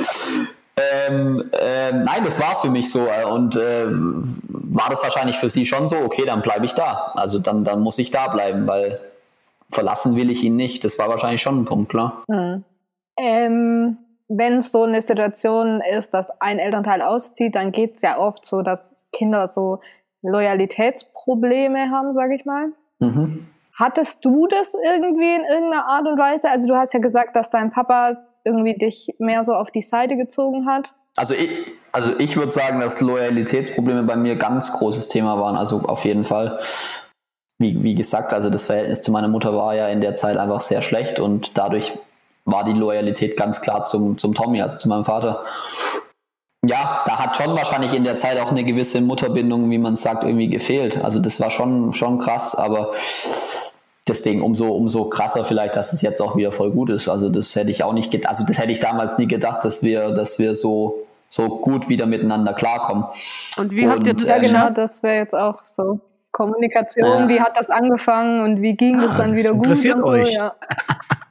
Tatsächlich denke ich einfach, dass durch, durch mich, weil, also nicht im Sinne von, weil ich irgendwas gemacht habe, dass sie auf mich zukommt, sondern dass ich halt einfach angefangen habe, mich mehr von meinem Vater zu distanzieren und die ganzen Sachen auch, auch reflektierter zu betrachten. Und dadurch war ich wieder derjenige, der so ihr mehr signalisiert hat, hey, ich will auch wieder ein bisschen mehr Zeit mit dir verbringen. Also ich war nie der, der irgendwie offen über seine Gefühle gesprochen hat und ihr gesagt hat, hey, ich habe Scheiße gebaut und ich äh, möchte jetzt wieder mehr Zeit mit dir verbringen. Also das habe ich nie irgendwie so gesagt. Ähm, ich habe sie halt eher anders gezeigt. Ich habe halt dann gesagt, okay, wir gehen halt jetzt wieder öfters essen oder wie auch immer. Habe sie eben über so versteckte Botschaften wahrscheinlich irgendwie wieder klar gemacht, hey, wir können gerne wieder mehr Zeit verbringen so. Und ähm, ja, so war das dann. Und wo kam der Impuls her? Das sich öffnen oder das sozusagen zu lösen aus dem, wie aus der Vaterfixierung. Weißt du das? Ähm, das, das lag, glaube ich, daran, dass das Verhältnis zu meinem Vater dann einfach auch immer, immer schlechter wurde. Gerade dadurch, dass wir einfach zu zweit in diesem großen Haus waren. Ich glaube, das war schon ein großer Faktor. Ähm, war das einfach am Ende auch eine ganz komische Beziehung. Also das Einzige, was wir eigentlich miteinander geteilt haben, war eben dieses Haus und abends haben wir halt zusammen gegessen, aber es waren keine Gespräche oder, oder irgendwie, also es war einfach, einfach ein ganz, eine ganz komische Zeit auch, einfach weil man so vor sich hingelebt hat, so irgendwie. Und dadurch wurde mein Verhältnis auch zu ihm immer, immer schlechter in der Hinsicht, dass ich halt auch immer mehr, was er gesagt hat, einfach nicht mehr, nicht mehr geteilt habe. Und deswegen dann die Beziehung sich auch immer mehr distanziert hat. Und ähm, wie ich ja auch gesagt habe, wir haben dann immer weniger auch zusammen gemacht und, und haben dann halt so vor uns hingelebt. Und deswegen, das, das war wahrscheinlich die, die Chance für, für, für die Beziehung mit meiner Mutter, dass die dann auch wieder besser wurde. Weil solange das so krass gewesen wäre mit meinem Vater, hätte ich natürlich immer irgendwie ihn verteidigt und hätte mich schlecht, also das war auch ein großer Punkt. Ich habe mich immer schlecht gefühlt, wenn ich mit meiner Mutter was gemacht habe im, im, im gegenüber meinem Vater. Und es ist auch heute noch manchmal so. Also das Ganze, die, diese alten Strukturen, die, die verfolgen einen schon immer noch ein bisschen. Also dieses, dieses schlechte Gewissen, wenn ich irgendwie zu meiner Mutter gehe und das meinem Vater da nicht sage und er das rausfindet und nicht mehr so, und wo er dann sagt, du warst bei deiner Mutter mit so einem vorwurfsvollen Ton und ich mir so denke, hey, das kann dir egal sein, ich bin 19 Jahre alt, ich kann machen, was ich will. Da, da müssen der, der, der Gero und ich einfach auch immer noch ein bisschen dazulernen und da einfach auch schauen, dass wir da uns nicht irgendwie manipulieren lassen von ihm, weil da auch wirklich teilweise Stories abgegangen sind. Also da war der Gero irgendwie mal hier bei ihm, vor einem Jahr oder so war das und dann ist er halt mittags einmal kurz nach Heimerding zu unserer Mutter und hat es halt dem Tommy nicht gesagt. Und dann kam er nach einer Stunde zurück und dann hat der Tommy ihn gefragt, wo er gewesen sei. Und dann hat er gesagt, ja, ich war halt gerade bei der Mama, ich habe einen Kaffee mit ihr getrunken. Und dann sagt der Tommy, wie, wie kann das jetzt sein? Äh, er hätte jetzt gedacht, er hätte mal ihn fürs das Wochenende alleine so. Und ähm, dann hat Gero gesagt, ob er eigentlich noch alle Tassen im Schrank hat, so nach dem Motto und was eigentlich sein Auftrag wäre. Und äh, dann gab es halt einen Streit und dann hat er ihn rausgeschmissen hier aus der Wohnung. Also das war ganz wild. Also oh, das war ganz krass. So, so müsst ihr euch unseren Vater vorstellen. Es ist einfach, ähm, ist einfach immer noch, also er ist immer noch in diesen Strukturen gefangen und äh, kommt da einfach nicht raus. Und das ist echt, echt es ist wirklich traurig für ihn. Also nicht traurig an der Situation, sondern traurig für ihn, dass er sich so auf den Füßen steht. Und das macht es für mich nicht so ganz einfach, jetzt irgendwie auch im, im, im April nach, nach Konstanz zu ziehen, weil ich da irgendwie so ein Gewissen habe, dass ich irgendwie ihn im Stich lasse oder so. Und irgendwie das Gefühl habe, ich kann ihn nicht alleine lassen, so nach dem Motto, weil es so ein Riesenbaby ist. ähm, ja, wirklich, es ist einfach so. Also, aber ähm, ja, da muss ich halt einfach auch einfach mir sagen, das ist, das ist nicht mein Bier. Ich muss jetzt nicht auf mein bald 65-jährigen Vater irgendwie aufpassen. Also das ist nicht meine Aufgabe. Ich denke auch, es klingt alles danach, als dass es dir wahrscheinlich gut tun wird, auszuziehen. Voll, voll. Ich kann es auch kaum erwarten. Also das ist, äh, ja. es ist gerade noch alles okay. Also es kommt jetzt auch, also ihr merkt, auf der einen Seite hat sich das Verhältnis vielleicht sogar komplett geswitcht. Also ich rede jetzt eher schlechter über meinen Vater wie über meine Mutter. Das war vor fünf Jahren andersrum. Ähm, auf der anderen Seite hört sich das jetzt irgendwie auch so an, als ob ich mit meinem Vater gar nicht klarkomme. Also das so ist es auch nicht. Also ist jetzt nicht so, dass ich hier um jeden Preis weg will. Ich, ich finde es hier völlig in Ordnung, aber ich bin froh, dass ich äh, spätestens im April weg bin und das ist einfach eine ganz, ist ganz cool gerade. Also passt so. Ja. Genau. Und wie war das bei euch? Wie war das bei euch damals, bei eurer Situation? War das so, dass ihr da auch irgendwie gesagt habt, okay, beim Papa bin ich lieber als bei der Mama oder, oder andersrum? Oder wie war das so bei euch? Wir haben gerade die letzte Folge darüber gemacht, wie ich ausgezogen bin. Okay. äh, das war eine Streitsituation tatsächlich, in der ich dann gesagt habe, ich ziehe zum Papa. War aber nicht so, okay, okay, Streit, ich will nicht mehr hier sein, sondern es war impulsiv. Es, genau, es war nicht impulsiv. Es war schon so, dass das praktisch so das allerletzte war, was gefehlt hat, um meine Entscheidung dann tatsächlich zu treffen und zu sagen, ich gehe. Ähm, einfach war es nicht. Es war immer meine, ich war in ähm, therapeutischer Behandlung eine Weile, als ich okay. 15 war. Und ähm, diese Therapeutin hat auch damals gesagt, mit der hatte ich nämlich davor schon drüber gesprochen, ist mir auch noch eingefallen, mhm. ähm, dass ich eventuell ausziehen will. Und die hat halt immer gesagt, das ist keine Entscheidung gegen deine Mutter, sondern es ist eine Entscheidung dagegen, ja. dort weiter zu wohnen. Voll. Aber erzähl das mal deiner Mutter so das ist halt immer das Ding, genau, oder? Genau, genau. Das ist ja, ja, das ja, ist, ist halt ja so, ist ja so. Ja. ja, voll, total, total. Und ich wusste halt, dass das nicht auf großes Verständnis stoßen würde. Und ich wusste ja. auch, dass es nicht auf großes Verständnis stoßen würde, wenn ich sagen würde, ich will diese Wohnsituation so nicht mehr mhm. mit dem ständigen Hin- und Herziehen. Mhm. Ähm, ich will eine andere. Das wäre irgendwie nicht, meine Mutter hätte so viel Abwehrhaltung in sich gehabt und mhm es wäre nichts geworden. Und deshalb war das so die einzige Möglichkeit, in Anführungszeichen, für mich, das zu machen. Okay. Ähm, hab hinterher eine Weile gebraucht, um damit klarzukommen, wie ich das gemacht habe, weil toll finde ich es nicht, finde ich es bis heute nicht. Ähm, aber ist schon okay. Also, okay.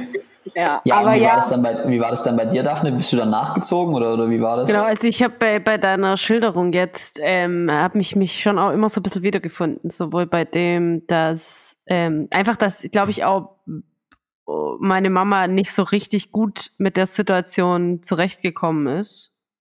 Okay. Aus was für Gründen auch immer. Ähm, und mhm. dann irgendwie dann so das Schlechteste draus gemacht hat, zum Teil zumindest. Okay. Und da dann schon auch uns so ein bisschen mit reingezogen hat, würde ich sagen jetzt.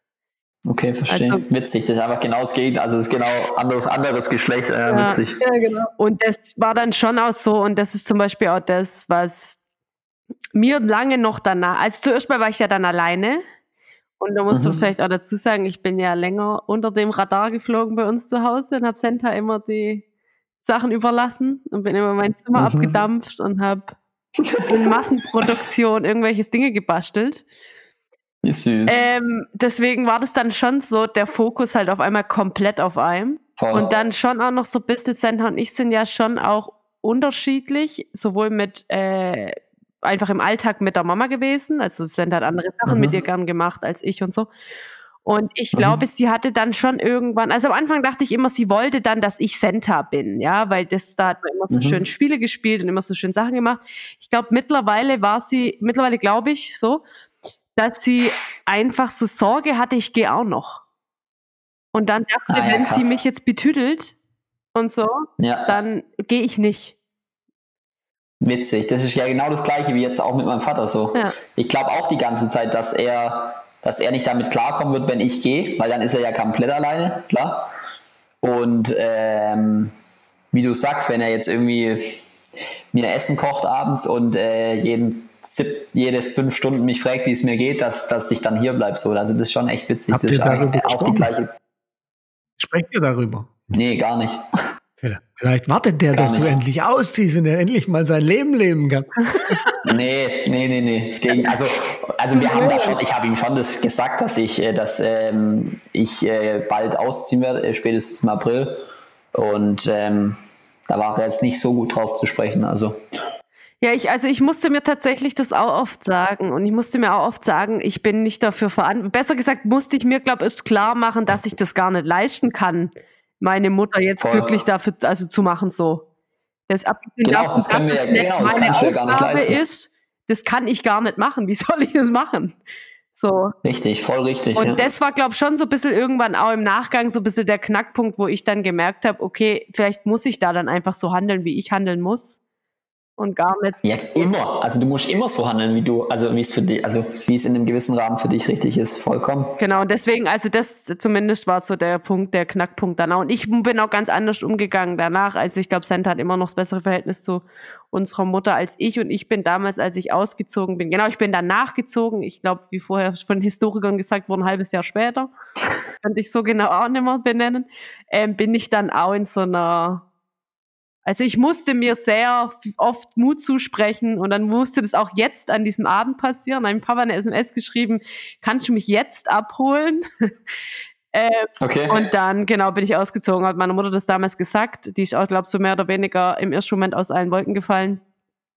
Klar. Bin dann auch tatsächlich und das einfach so ein bisschen, weil das so ein bisschen auch immer noch mein Charakter ist, so ein bisschen in diese Vermeidungsstrategie gefallen. Und habe gesagt, wenn ich dich nicht sehen muss, dann muss ich mit dir nicht drüber reden, mit mich mit mir nicht auseinandersetzen. Ja, das kenne ich. Und mhm. dann bleibt mir einfach fort. Halt echt, ja. Ja, und das war dann schon auch so ein bisschen, dass ich dann aber im Umkehrschluss auch ihr das so nachgetragen hat, wenn sie mich dann nicht gefragt hat, ob ich mit zum Essen gehen will mit meiner Tante und so. Ja, ja, okay. Wo das dann schon so war, okay, also ich habe gar nicht wahrgenommen, dass ich so krass die Signale gesendet habe, weil ich hätte natürlich ja gesagt, wenn sie mich gefragt hätte so.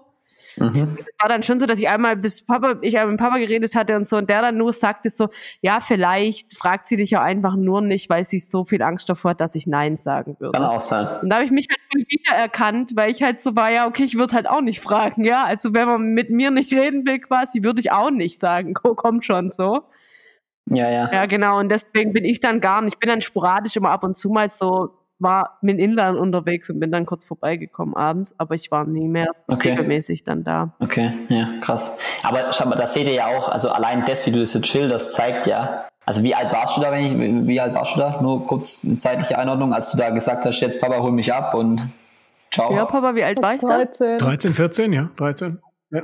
13, 13, kurz vor 14, ja. Ja, ja also, also also da war ja meins ein Kindergarten dagegen. Also ich war mit 13 zu sagen, hey Mutter, hör zu, ich ziehe aus. Also das ist ja eine, das ist ja und allein diese Gedanken schon zu haben als 13-jähriges Mädchen, äh, hey, ich muss es meiner Mutter recht machen, das ist ja krank. Also das kann ja nicht, das kann ja nicht gesund und normal sein. Und äh, also das finde ich schon, das finde ich schon krass. Von, von, außen betrachtet würden wir das alle sagen. Und wenn du in der Situation steckst, ist es so. Ist es normal? ja. Das ist ja. crazy, ja. Da geht's dir so, Ja. da ging's der Daphne so, da ging's mir so, da ging's dem Papa so, da ging's deiner Mutter so. Ja, ja, voll. Ja, aber Ja, voll. crazy. Nochmal kurz eine andere Frage. Sagst du zu deinen Eltern eigentlich die Vornamen? Also sprichst du die mit deinen Vornamen, mit den Vornamen an? Hm, tatsächlich ja. Mhm. ist mir gar nicht aufgefallen. Nee, mir ist es aufgefallen, weil du so selbstverständlich immer so die Namen von deinen Eltern sagst. Bei meiner Mutter ist es oft so, dass ich halt so sag Mutter. Also so, Mutter. so also, also da sage ich jetzt nicht Marlene eigentlich selten. Aber wenn ich über sie rede, eigentlich immer mit Vorname. Ähm, und bei meinem Vater sage ich eigentlich immer nur Tommy. Nur Tommy. Aber der Gero auch. Also das, das, das haben wir auch gemacht, als wir schon klein waren. Also das haben wir irgendwie, das war jetzt nicht irgendwie wegen dem Verhältnis oder so, das habe ich auch schon gesagt, als er noch alles gut war. Es war ja nie wirklich alles gut. Aber als es sagen, wie gut gut war, war's wirklich? vor, vor, bevor es losgegangen ist, äh, habe ich das auch schon gemacht. Also von daher weiß nicht warum, aber fand es irgendwie cooler oder keine Ahnung, was auch immer. Ähm, ja, weil wir es vorher davon hatten, was wir so mitgenommen haben aus der Zeit oder warum wir finden es als Privileg, so aufgewachsen zu sein. Mhm. Was würdest du denn sagen, sind so die Dinge, die oder ja, die du daraus mitgenommen hast, wo du merkst, dass du gewachsen bist, weil diese Situation, weil du in dieser Situation warst? Ja. Also ich denke zum einen mal ganz naheliegend für, für meine eigenen Beziehungen. Ähm, jetzt nicht nur, jetzt nicht nur mit, ne, mit einem Partner, sondern generell auch einfach Beziehungen an sich. Ähm, und Thema Kommunikation an sich, einfach voll viel mitgenommen, wie, wie ich eigentlich Gespräche führen will oder wie ich auch gegenüber Menschen einfach, das ist immer so selbstverständlich, wenn man das sagt, aber das Thema Respekt einfach gegenüber Personen ähm, ähm, hat, der einfach da ganz oft nicht der Fall war bei den beiden. Für, für, mein, für meine eigenen Gespräche und für meine eigenen äh, Beziehungen mit Menschen voll viel mitgenommen habe und ähm, schon immer einer war, der eigentlich mit, mit allen irgendwie gut konnte. Also ich habe jetzt nie irgendwie, war jetzt irgendwie sozial nie irgendwie einer, der, der, der Probleme hatte.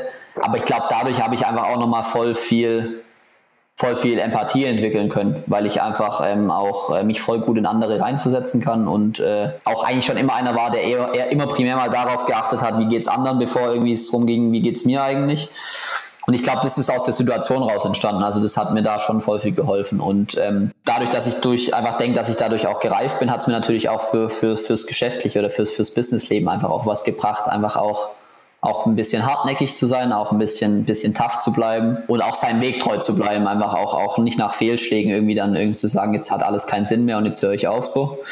Das Gegenteil, so aufstehen, weitermachen. Und ja, wie ich es anfangs schon gesagt habe, ich habe eben ganz viel rausgezogen, wie ich es nicht machen will. Und das hat für mich einfach diesen Mehrwert und äh, das ähm, ist für mich eigentlich der größte Pluspunkt an der Sache, ja.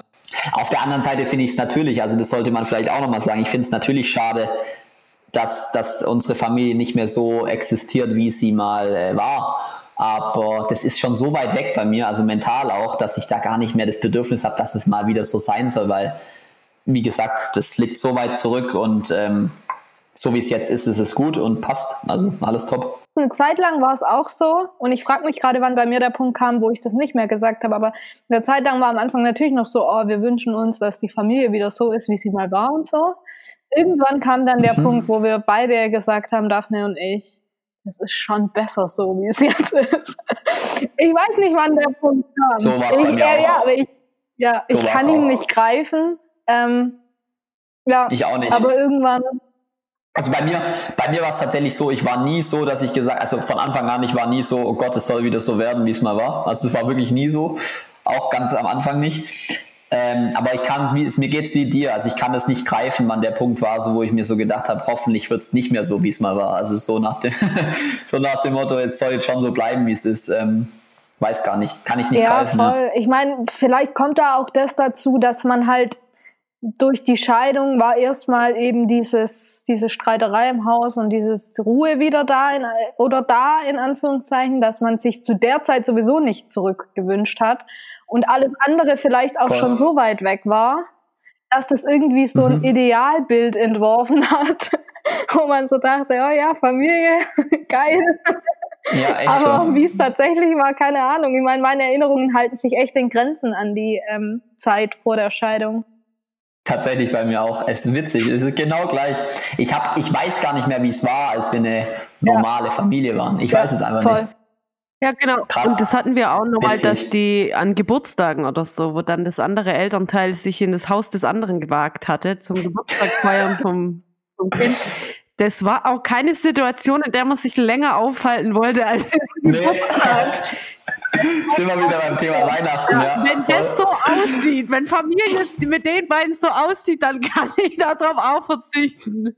Halt echt, ja. Also dann, wenn das, wenn das normal sein soll, dann will ich lieber was Unnormales. Wie- Ja, Ja, genau. ja ich habe dann, ich hab dann gar keine Geburtstage mehr gefeiert. Ich habe es dann einfach Ja, ich gelassen. glaube, ich habe das, das ist auch eins, was ich mitgenommen habe. Ich hasse es, Geburtstage zu feiern. Ich auch. Ja, ich schon Ich finde immer. es schrecklich, ich möchte es nicht. Ich hasse das auch. Ich hasse es. Ich finde das toll. Ich kann das auch nicht, ich kann das auch nicht im Mittelpunkt stehen. Ich finde es einfach nicht geil. Also, Ich auch nicht zu wenn viel. es dann so um mich geht, so, ich, ich finde es kacke. Ich finde, da kommt es immer drauf an, in welcher Umgebung ich mich befinde. So. Und ich finde auch. Du meinst mit welchen, du meinst mit welchen Leuten? Ja, genau. Also so auf so einer Party im Mittelpunkt stehen möchte ich auch nicht, aber ich finde, wenn ich so einen Tag in meiner Familie im Mittelpunkt stehe, finde ich Oh, toll. das ist Und- gut. Und wenn, also es klingt jetzt, als wäre ich vernachlässigt. Nein, das ist überhaupt nicht der Fall. Aber ich finde schon, und es gibt ja immer diese, man darf alles entscheiden am Geburtstag. Ich bin das so ein Trugschluss, aber man darf entscheiden, was gibt zu stimmt. essen. Und man darf dann sagen, wenn, wenn meine kleine Schwester mir das und das nicht holen will, dann sage ich so, hm, wer hat denn heute Geburtstag? Und dann läuft sie doch. Nein, ich kommandiere da auch niemand rum, aber es ist schon so ein bisschen so. Und der Papa macht es ja immer schön Mhm. Einem so einen schönen Geburtstagstisch ähm, Tisch und überlegt sich da Geil. immer gute Sachen. Ich habe da auch noch alles von den letzten fünf Jahren, glaube ich. Und das war dann Mhm. schon immer so das, wo ich so dachte, das ist eigentlich doch schön. Das stimmt aber tatsächlich, wenn, wenn du es gerade sagst, also das war bei uns auch immer so, wenn Geburtstag war, war es immer so, dass man irgendwie um 6.30 Uhr irgendwie aufgeweckt wurde, dann wurde was gesungen und dann gehen wir runter und dann war am Esstisch irgendwie so gedeckt mit Geschenken und so. Das war schon immer cool, klar. Aber so ab, ab dem Moment, wo ich so 14 war, fand ich das einfach auch lächerlich. Also da hatte ich dann einfach auch keine Lust mehr drauf eigentlich. Ja, ich finde halt, und das ist was, was vielleicht tatsächlich daher kommt, wenn ich jetzt so drüber nachdenke. Also ich bin keine Person, die einen Freundeskreis hat. Ich habe verteilt Mhm. Leute in unterschiedlichen, auch aus unterschied, all- alles unterschiedlich, ne? Und die Vorstellung, dass diese ganzen Menschen aufeinandertreffen an meinem Geburtstag, bringt mich einfach nur in Stress. Ich finde, das sollte man dringend mal machen. Nein. Ich will da dabei sein. Aber das ist so witzig, das ist bei mir genau das Gleiche. Wenn ich mir jetzt vorstelle, dass der Benedikt mit einem Kumpel, den ich vom Tennis zum Beispiel habe, aufeinander trifft, dann, dann wird es dann wird's mir schlecht. Also dann, dann Also Ach, ich, also das ist echt witzig. ich möchte da mal kurz was Bitte. zu sagen. Senta provoziert es regelmäßig, dass das bei mir passiert. Als ich 18 Jahre alt wurde, da wurden alle Leute aus Süddeutschland hergekarrt und alle Freundeskreise, die ich hatte, hier auch und auf eine Party gesteckt. Und jetzt, an meinem Geburtstag, jetzt, ich schrei schon, jetzt im, in ähm, hier Quarantäne-Time, da war das auch so. Und da hat sie auch großzügig meine Freunde dahin organisiert, aber als hm, das können wir doch bei dir auch so machen, nein, auf gar keinen Hey, Fall. das war an meinem 18. Geburtstag gab es auch eine Überraschungsparty für mich. Da musste ich auch durch, sorry. Boah, Überraschungsparty. Also von dem her. Das ist für mich auch so die Horrorvorstellung. Echt, fand es toll. Nee, aber nee. So. Mag's auch nicht. Ja, aber witzig, die Gemeinsamkeiten und die Unterschiede ist doch cool. Also, Leute, ich habe noch 7% Akku. Ja, ich habe ich hab noch eine Ich Frage, auch. bevor die sind wir glücklich Frage. Okay, Papa, Nee, ich starte. habe keine Frage, ich habe eine Bemerkung. ah, okay. Dann frage ich noch ein, Ja. eine Sache. Und zwar, ähm, was ist Heimat für dich? Puh. Ähm, dadurch, dass ich jetzt durch den Umzug ähm, eigentlich das miterlebt habe, dass, dass ähm, es gar nicht so wichtig ist, in, wel in welchem Gebäude man oder, oder, oder in, welchem, in welcher Stadt man wohnt oder in welchem Umfeld man wohnt, äh, Heimat nicht wirklich an, an, ein, an ein Gebäude oder einen Ort gebunden ist, denke ich, dass Heimat für mich mittlerweile schon einfach das ist, wo ich mich mit meinen Beziehungen, also mit meinem Umfeld, mit meinen Freunden wohlfühle. Und ob das dann in der Wohnung ist, ob das in einem Haus ist, ob das in einer Blechhütte ist, das ist aber primär mal egal, weil für mich ist auch Konstanz Heimat, obwohl ich da einfach gar nicht bin. Also wenn ich beim, wenn ich beim Gero bin, äh, fühle ich mich da zu Hause und, und ähm, oft verbindet man ja zu Hause irgendwie da, wo man halt einfach die ganze Zeit ist. Aber ich denke, wenn man da nicht glücklich ist, dann ist es für mich nicht Heimat. Und deswegen ist Heimat für mich da, wo ich glücklich bin. Und das ist in meinem Fall eben auch gerade in Konstanz und aber auch hier. Und deswegen ist Heimat für mich jetzt nicht an einen Ort gebunden. So kann man das vielleicht ja. sagen. Bei euch? Ja. Gleich, sagen Gleich. wir auch, weil einfach dieses Wechselmodell okay. war früh schon so. Dann bei uns die Frage, ja, ja, allein die Frage, wo wohnst du, war nicht mit, ich wohne hier zu beantworten, sondern ich wohne einen ja. Teil der Woche hier, ich wohne einen Teil der Woche hier.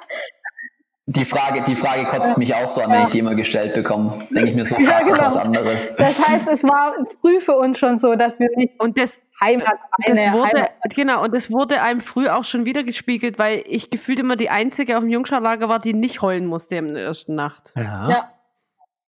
Oh, oh. Ja. Okay.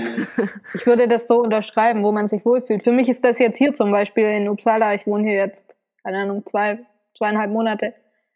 Das ist Heimat für mhm. mich. Es ist genauso Heimat für mich, wenn ich in Hamburg bin. Das sind einfach, ja, unterschiedliche. Es ist für mich wahrscheinlich sogar Heimat, wenn ich bei Caro in Stuttgart zum Beispiel bin. Auch ja, aber genau ja. soll es doch sein. Also ja, das ist genau. ja genau der Punkt. Also ja. vielleicht noch kurz dazwischen, so, was Papa, bringt, wenn man, wenn man, wenn man sagt, ich bin offiziell in dem und dem Dorf oder in der, in der Stadt und habe da mein Haus, aber bin halt tot unglücklich, dann ist das für mich nicht Heimat. Also ja, und das also, schlimm wäre auch, wenn das ja das Einzige ist, wo man sich wohlfühlt. Ah ja, voll, genau. Ist ja voll der Luxus, wenn man sich an unterschiedlichen Orten mit unterschiedlichen Menschen wohlfühlen kann. Also das ist ja schon das Ultimative. Ja, voll. Und sich auch irgendwie auf unterschiedliche Situationen einlassen kann, weil man es halt musste. Ja. Jetzt kommt die mhm. Bemerkung, oder? Also nur zum äh, als witzige Teil. Ich finde mich am heimatlichsten äh, tatsächlich am Bodensee. Ja, Witzig. Also allerdings auf der anderen Seite, Überlinger See, rund um die Birnau, okay. äh, weil ich da viele Sommer meines Lebens verbracht habe. Mein Papa hat ein Zeltlager gemacht und deshalb, ich kenne da die ganze Ecke mhm. und äh, das ist so heimatliches Gefühl. Und wenn man älter wird, ist Heimat schon auch nochmal doch mit Orten auch verbunden, aber nicht so wie, wie also ähnlich wie du sagst, es ist nicht gebunden an ein Gebäude, sondern an im Zweifel den Geruch, wenn ja. ich durch Stuttgart laufe und da riecht halt nach äh, ja saure Nierle, dann ist es halt genau dieser Geruch ist dann Heimat. Es kann aber auch hier in Hamburg sein. Meine Bemerkung wäre, ich finde es schon faszinierend. Äh, vielen Dank für deine Offenheit. Ähm, ich, also, ich fand es ein super Gespräch mit deiner, mit deiner Mama. Ich finde, du wirkst auf mich, wie wenn du es besser reflektiert, nicht reflektiert verarbeitet hast als sie. Und jetzt nicht, weil mhm. äh, sie es schlecht verarbeitet mhm. hat, sondern weil du es einfach, finde ich, krass äh, eingebaut hast in dein Leben. Und, ähm, ja, und auch Dinge rausgezogen mhm. hast. Krass, krass. Und vielleicht auch, weil du früher damit mhm. angefangen hast, es zu verarbeiten. Vielleicht ist es genau so ein Teil, dass ich glaube, deine Mama jetzt einfach in der Phase, in der das so, sie schon auch wusste, wo sie hin will, aber einfach diesen Schritt noch nicht gegangen mhm. hat, dass das noch so eine Zwischenphase war und du vielleicht sogar einen Vorsprung da hast. Äh, fand ich so, mhm. ich will mir da nichts anmaßen, aber so wirkt es auf mich. Und beides finde ich total bemerkenswert. Dankeschön, das freut mich. Ist ja, ist ja, ist ja was, ist ja ein Kompliment. So nehmen, von daher ja. War jetzt nicht so gemeint, aber nein, natürlich. nein, aber so kam es rüber. Nee, voll gut. Voll gut. Vielen oh. Dank. Nee, also ähm, Jetzt haben wir es eigentlich ein bisschen verpeilt, oder? Jetzt wollte ich schon Danke sagen, aber wir müssen ja noch die eine entscheidende Frage stellen. Seid ihr glücklich? Ja, sehr. Ja. Also ich bin auch sehr glücklich. Also ich bin irgendwie in allen Bereichen gerade so auf so einem, auf so einem Weg, der, der noch so ein paar Fragezeichen hat, weil man natürlich irgendwie nicht weiß, okay, wo geht's mit der Firma hin? Wo, wo geht's jetzt mit dem Studium hin? Neuer Ort bald, ähm, neuer, neuer bekannter Ort, den man ja eigentlich kennt, aber ähm, irgendwie alles so ein paar Fragezeichen, aber irgendwie voll spannend alles und äh, bin, bin mega mega klar. Jetzt auch Corona ist ja auch ein Punkt, ähm, wo, wir, wo wir irgendwie alle mit klarkommen müssen. Aber auch da irgendwie die positiven Seiten rausziehen. Und von daher bin ich irgendwie in allen Bereichen eigentlich guter Dinge, dass das alles wird. Und ähm, ja, bin eigentlich rundum zufrieden. Und ne Papa? Ich auch. ich auch.